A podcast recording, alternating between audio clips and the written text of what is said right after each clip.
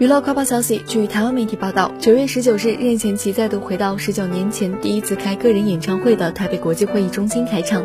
他见到台下满场歌迷，开心表示：“有人说歌曲能经过时间洗礼流传下来，成为经典，这是对歌手来说最幸福的一件事。我是幸福的歌手，因为我的经典歌曲还蛮多。这样讲会不会太骄傲？”随后又笑说：“但这也是事实吧，我的歌老少皆宜，男女通杀。”记者了解到，九月十六日，曾与任贤齐同门的师弟黄鸿生突然过世。当时任贤齐在为演唱会排练，经纪人根本不敢告诉他这件噩耗。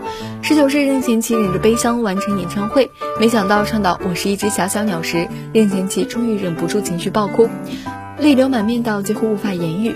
今天的心情很特别，很复杂。看到大家来，我们很开心。可是两天前。我失去了我的好师弟，我知道他一直看着我。我跟他说过这首歌代表我们，可惜他一直很努力，可是天把他带走了。随后任贤齐喝水整理情绪，抬头对天空喊话，并高举右手：“天上的小鬼，我会想你的。”